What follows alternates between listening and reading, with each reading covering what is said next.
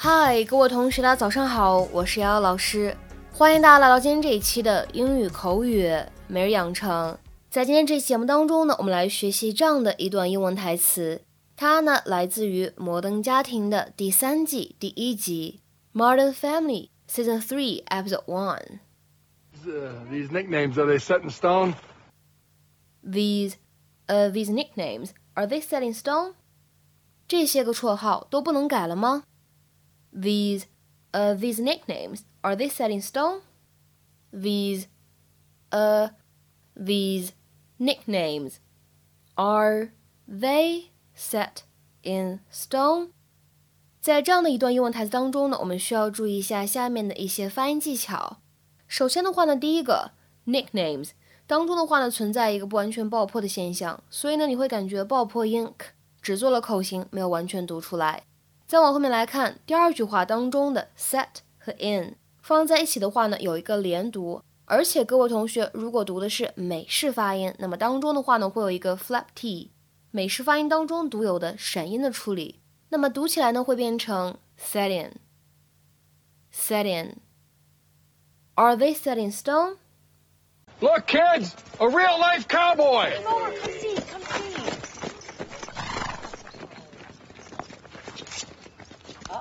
He doing? Oh, my. Oh my name is Hank. Here at the Lost Creek Ranch, you're gonna ride, you're gonna rope, and you're gonna shoot. You're gonna see a sky so full of stars it'll put your city lights to shame. And when it's all done, you might just encounter a piece of yourselves you never knew was there. Are there any questions? Uh, do we book spa treatments through you or? I like you, kid. I'm gonna call you Hollywood. There wasn't an answer. And who's this cactus flower? What? That's my wife, Gloria. Well, she's cactus flower now, old timer.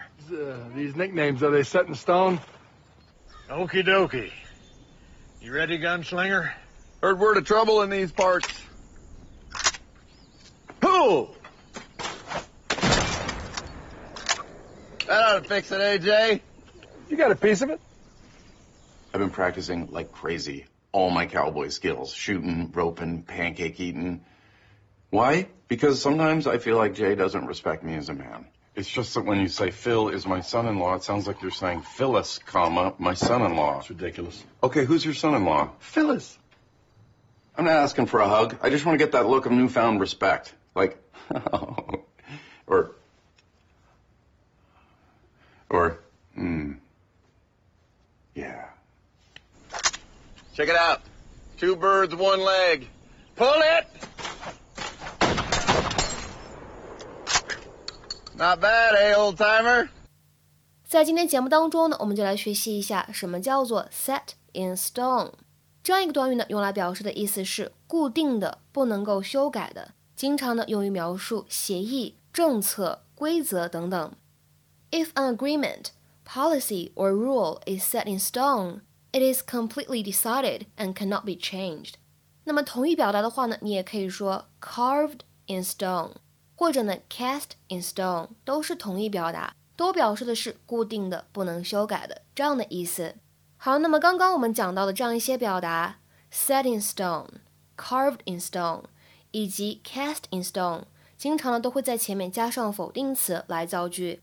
比如说呢，来看下面的一些例子。第一个，We might get brunch next weekend, but nothing is set in stone yet. 我们有可能下个周末会吃早午餐，但是还没有定下来呢。We might get brunch next weekend, but nothing is set in stone yet.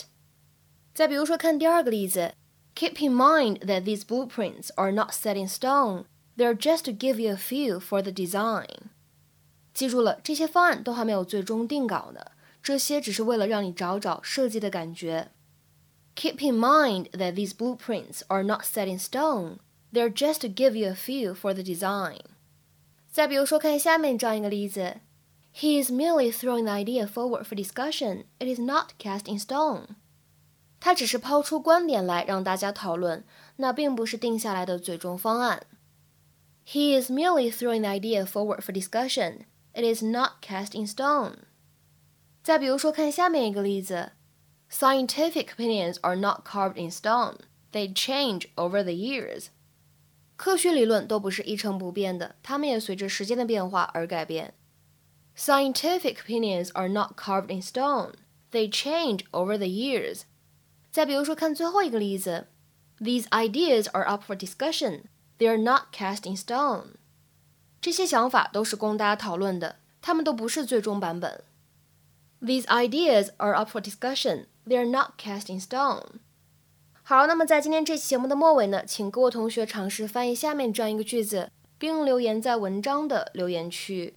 这些新规则也不是规定死的，如果不起作用，我们就会修改的。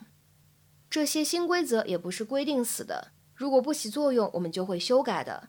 好，那么这样一个句子应该如何使用我们刚刚讲到的动词短语去造句呢？答案是不唯一的。期待各位同学的踊跃发言。我们今天这期节目呢，就先讲到这里，拜拜。